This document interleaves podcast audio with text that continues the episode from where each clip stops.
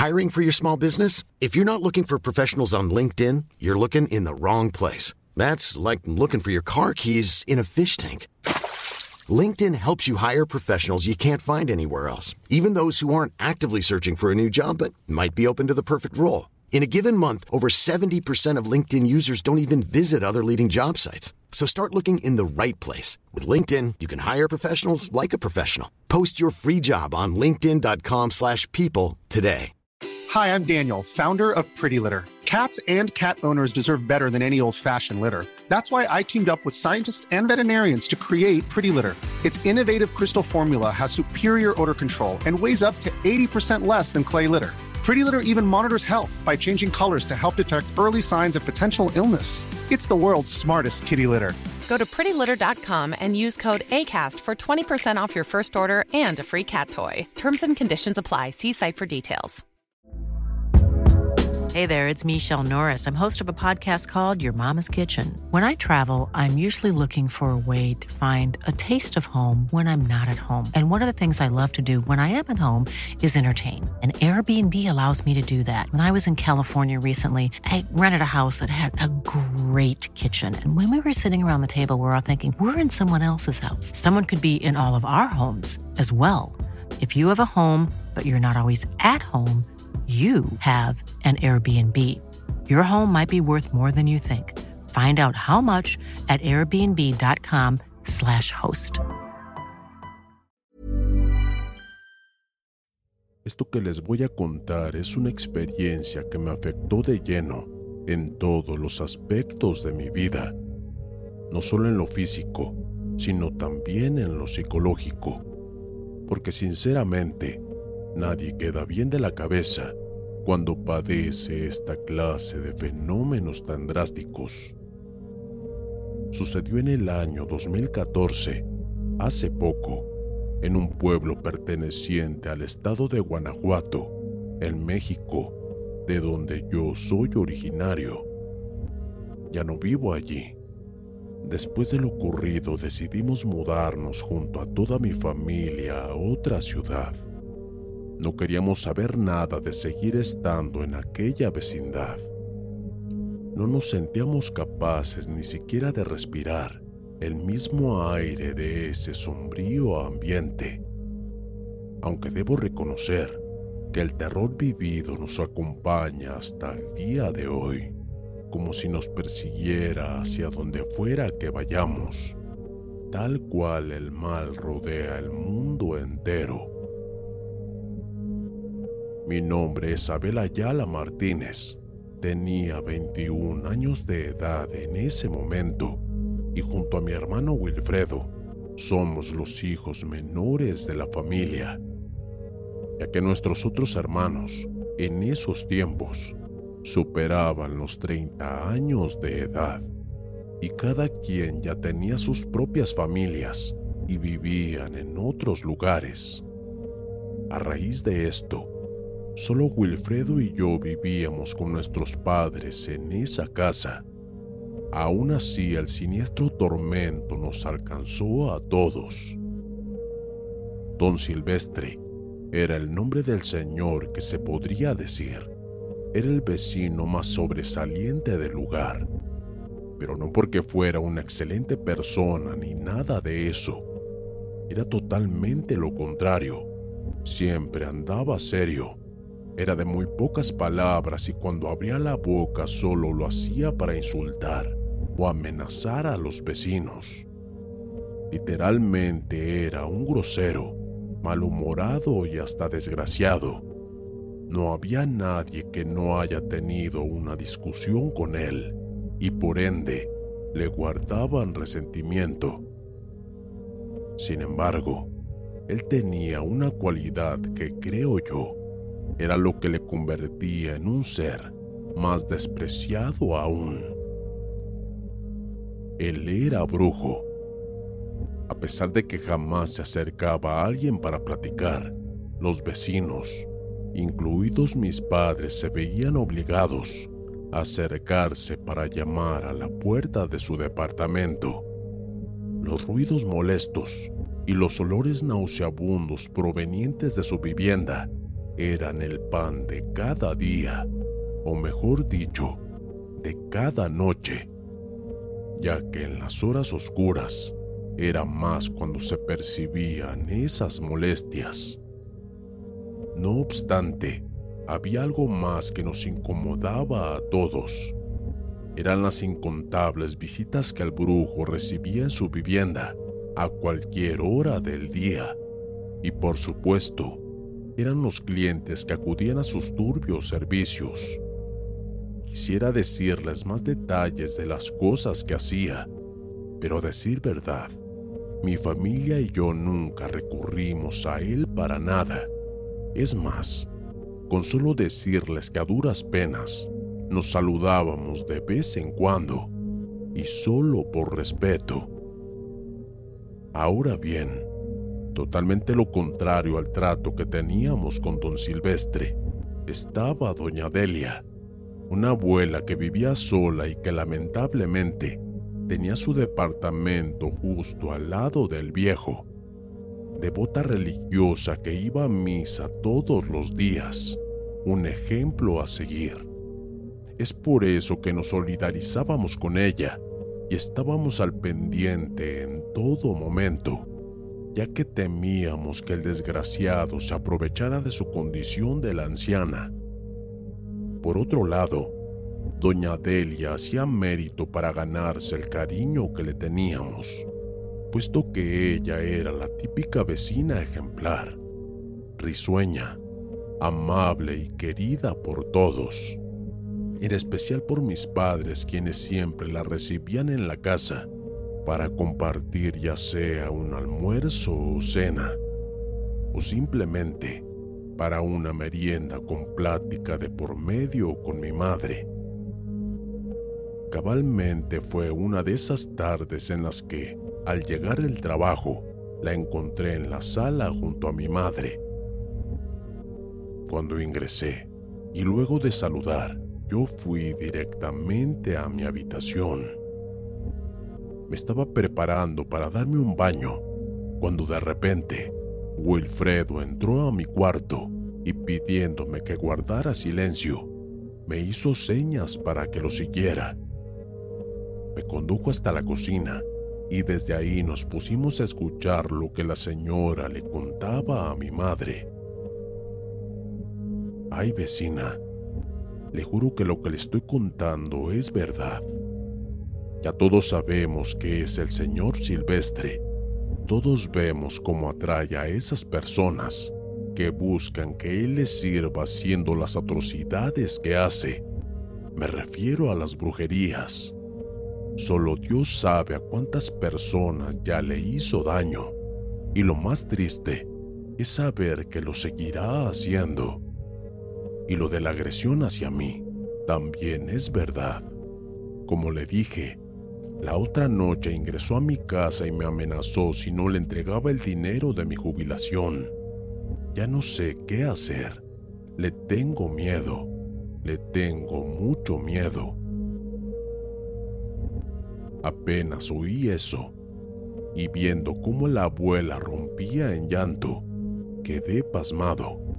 Era cierto que todos sabíamos que ese infeliz de don Silvestre era un prepotente e insolente, pero jamás habíamos sabido que se atreviera a agredir a algún vecino, y más aún teniendo en cuenta que lo hizo a una pobre anciana como la señora Delia. Hablaba de la clase de miserable que era. Doña Delia, debemos denunciarlo a la policía. Por favor, hágame caso. No podemos permitir que ese sujeto siga viviendo aquí con nosotros. Mire nomás cómo se encuentra usted, asustada y llorando. Por suerte no logró quitarle el dinero, pero como ya le prometí, nosotros sus vecinos no permitiremos que siga acosándola. Ni bien llegue mi esposo le contaré lo que pasó, y de igual manera hablaremos con los demás. Y si usted no quiere denunciarlo por temor a represalias, nosotros lo haremos. Esto no puede seguir así, le respondió mi madre. No, no, por favor no lo haga. No es necesario que lo denuncie. Recuerde que es un brujo y nos puede hacer algún trabajo para dañarnos, y de eso será difícil salir. ¿Sabe una cosa? Yo estoy rezando mucho para que sea Dios el que nos haga justicia. Por lo tanto, no se preocupe, Él nos ayudará. Ese viejo despreciable merecerá su castigo, le prometió doña Delia. Mi madre cumplió con sus palabras. Apenas llegó mi padre le contó lo que había pasado con la anciana. Minutos después ya se habían reunido todos los vecinos para dirigirse al departamento del brujo con intenciones de enfrentarlo. La discusión fue dura. Hubo insultos y amenazas de por medio, pero el sinvergüenza de don Silvestre no dio el brazo a torcer y juró que si alguno interfería entre él y sus trabajos, nos iría mal a todos. Las aguas se calmaron un poco después de eso. Curiosamente dejó de recibir clientes desde entonces, pues a estos los enviaba a sus casas diciéndoles que por ahora no seguiría haciendo esos trabajos. Poco después, notamos que comenzó a trabajar como albañil, ya que regresaba a la vecindad con sus ropas cubiertas de cal, lo que nos dio a entender que verdaderamente dejó de hacer brujería. Sin embargo, al paso de unas semanas, comprendimos que en realidad no era así, pues los sórdidos acontecimientos empezaron a hacerse notar mi padre se enfermó de la nada. Aún así siguió trabajando hasta que tuvo un accidente que lo obligó a quedarse en casa. Por otro lado, mi madre empezó a tener pesadillas y en cuestión de días también enfermó. Pero lo más turbio fue descubrir que todos los vecinos comenzaron a padecer también esta clase de males pues cuando volvieron a reunirse, confesaron lo que les estaba pasando. Enfermedades inexplicables, pérdidas laborales, discusiones repentinas entre los matrimonios, insomnios, pesadillas. Todo fue haciendo que la vida de todos se convirtiera en un infierno total. Pero cuando decidieron volver a enfrentar a don Silvestre, nos llevamos con una inesperada situación. Creo que el mal que hice se volvió en contra de mí. Estoy sufriendo como ustedes, así que váyanse al infierno y no me molesten más. Dentro de poco sabrán toda la verdad. A duras penas nos dijo esto, porque literalmente él tenía razón se le notaba pálido, débil, enfermo, casi sin poder hablar, lo cual justificaba el por qué había pasado días de que no lo veíamos salir de su departamento. De por sí él siempre fue una persona de contextura delgada, pero ahora estaba extremadamente flaco. Al parecer doña Delia tenía razón. El viejo estaba pagando por todo el mal que hizo a los demás, y nosotros estábamos siendo testigos de ello.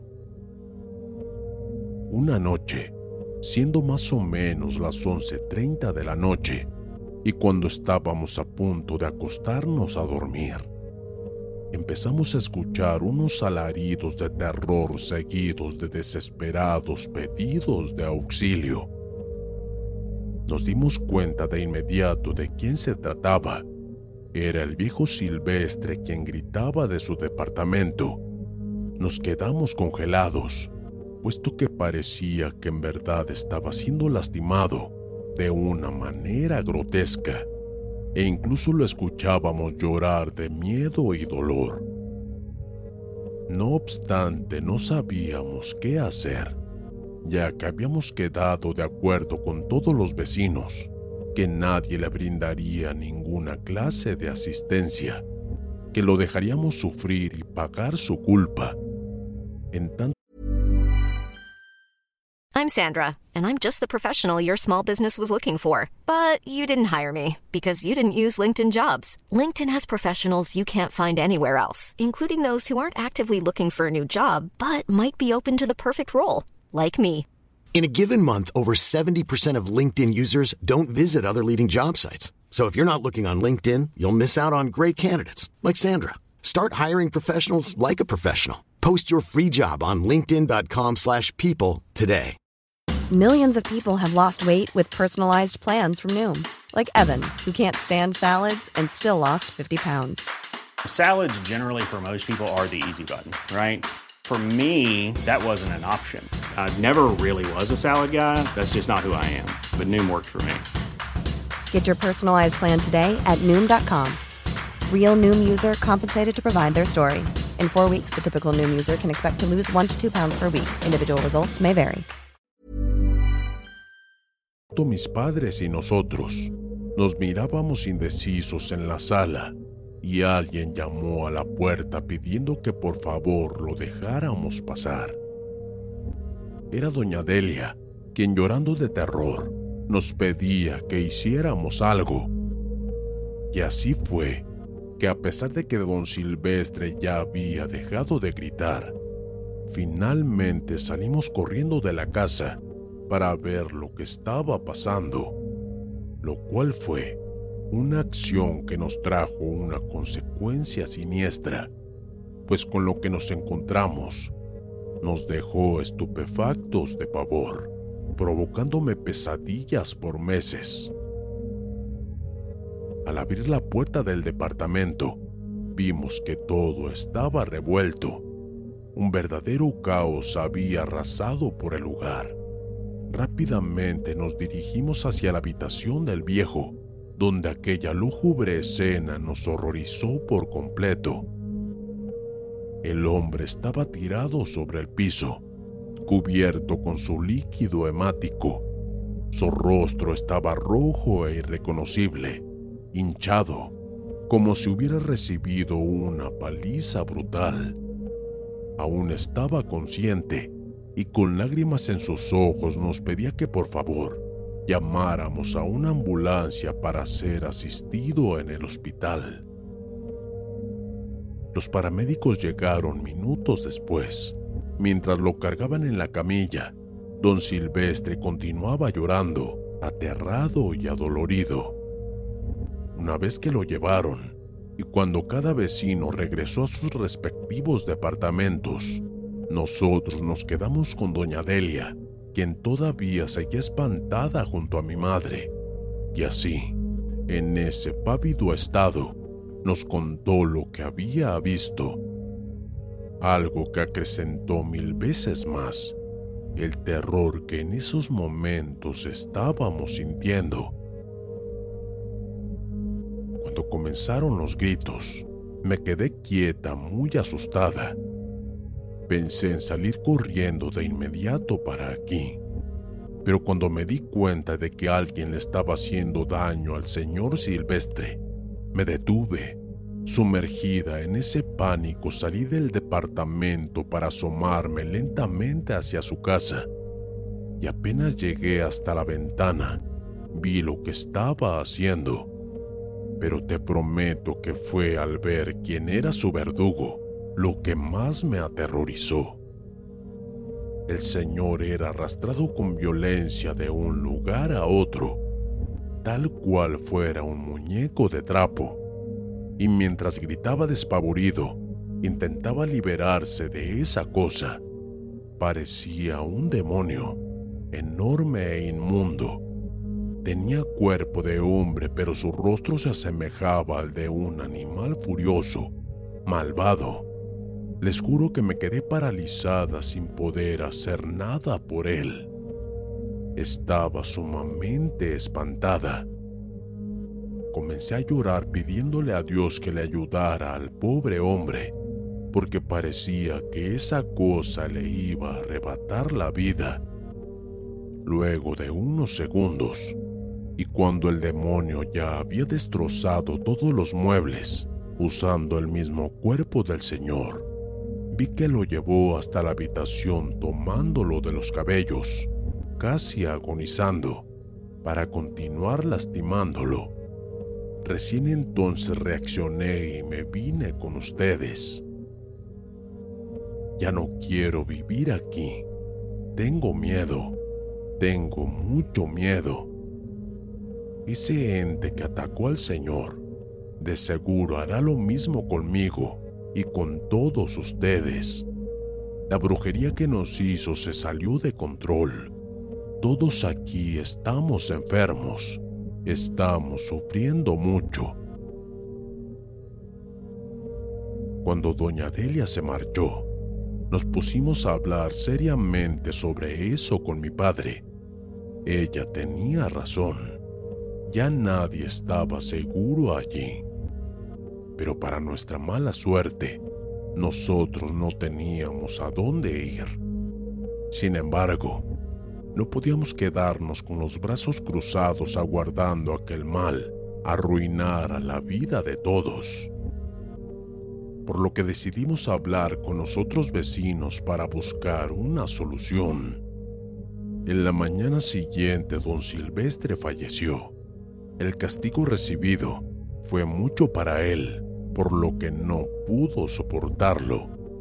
Y por supuesto, eso nos aterró mucho más a todos. Días después, y en tanto el trabajo de brujería continuaba deteriorando la salud de los afectados, doña Delia finalmente se marchó de la vecindad. Una madrugada escuchamos a una mujer pedir ayuda y al salir al patio la vimos de rodillas, tratando de reanimar a su esposo, quien yacía tendido sobre el suelo. En esos momentos lo estaba llevando al hospital, ya que su estado de salud había empeorado. Pero con mucho pesar, contemplamos cómo él daba su último aliento de vida ahí mismo. Su cuerpo estaba cubierto de llagas purulentas, malolientes y hórridas, mismas que ya habían comenzado a sufrir todos los demás vecinos, a quienes había afectado el trabajo malicioso. Recién entonces caímos en cuenta que un final inminente aguardaba para todos los que vivíamos ahí. Cada quien recurrió a otras brujas y curanderos buscando ser curados. También nosotros lo hicimos, ya que en especial mi padre estaba literalmente deshecho. Creo que Dios se apiadó y las oraciones de doña Delia parecieron ser escuchadas, pues poco a poco comenzaron a recuperar la salud. Pero mientras eso pasaba, recibimos una inesperada visita en la vecindad. Una pareja que se presentó como la hija y el yerno de don Silvestre vinieron a buscar las cosas que le pertenecían al viejo y que se habían quedado en su departamento. La reacción que tomaron todos los vecinos fue instantánea. Nadie quería que esa familia ni siquiera pusieron pie en el lugar. Y cuando la discusión estaba a punto de tornarse violenta, aquella mujer nos dijo algo que nos dejó estupefactos de la impresión. Ustedes culpan a mi padre por lo que les pasó y les está pasando. Lo abandonaron hasta que esa maldita vieja le arrebató la vida así tal cual lo oyen. Mi papá no era ningún brujo. Él simplemente era la marioneta de esa desgraciada a la que ustedes conocen como Delia. Ella es la bruja. Mi padre solo atendía a las personas, pero la que le hacía los trabajos era ella. Usaba a mi padre para que diera la cara y de esa forma la desalmada mantuviera su imagen de anciana inocente y devota. Si no me creen, Vaya en alguno de los pueblos que limitan con la ciudad vecina. Supimos que ahora vive ahí. Pregunten por la bruja Delia y lo verán con sus propios ojos. Perplejos por lo que acabábamos de escuchar, nadie se interpuso a que esa pareja hiciera lo que venían a hacer. Entretanto, y hundidos en un mar de confusión y desolación, uno de los vecinos, quien alguna vez había acudido con don Silvestre para pedirle que hiciera un trabajo, confirmó los dichos de la mujer. Aseguró que, en efecto, el viejo en ningún momento se mostró haciendo algo enfrente de él. Tan solo lo escuchó y luego le pidió que regresara al otro día y que mientras tanto iría preparando todo. Peor todavía, nos escandalizamos cuando la pareja, que ya se preparaba para marcharse, volvió a dirigirse a nosotros para decirnos el motivo por el cual doña Delia hizo todo eso. La bruja le pagaba a mi padre para que fuera su imagen, pero desde hace tiempo que la vil desgraciada dejó de hacerlo. Cuando mi padre le reclamó, fue entonces que la bruja le amenazó con hacerle brujería. Es por eso que él no les contó la verdad a ustedes. Más aún, cuando se dio cuenta de que los embrujó a todos. Y lo hizo para que ustedes piensen que era él quien estaba haciendo eso. Mi padre siempre nos contó todo lo que pasaba, y por más que nadie lo quería aquí, él prefirió callar, creyendo que así la vieja dejaría de hacerles daño. Nunca supimos si la historia que nos contó la mujer fue verídica o no. Lo cierto es que con la ayuda de los curanderos todos se sanaron después de esa etapa macabra. Nadie se atrevió a ir a buscar a doña Delia, la pobre e inofensiva abuela que vivía en soledad, según lo teníamos creído nosotros. Habría pasado un año más o menos. Para ese entonces ya no vivíamos en aquella vecindad, cuando por esas cosas de la vida nos la volvimos a encontrar. Fue en una oportunidad en la que participábamos en las fiestas patronales, precisamente de un pueblo que resultó ser a donde ella se había mudado. Estaba como siempre con su tierna sonrisa, su semblante de inocencia ayudando al sacerdote de la misa, mostrando así lo religiosa y santa que nos hizo creer a todos que era. Sin lugar a dudas, no siempre son personas de bien las que se acercan a la iglesia.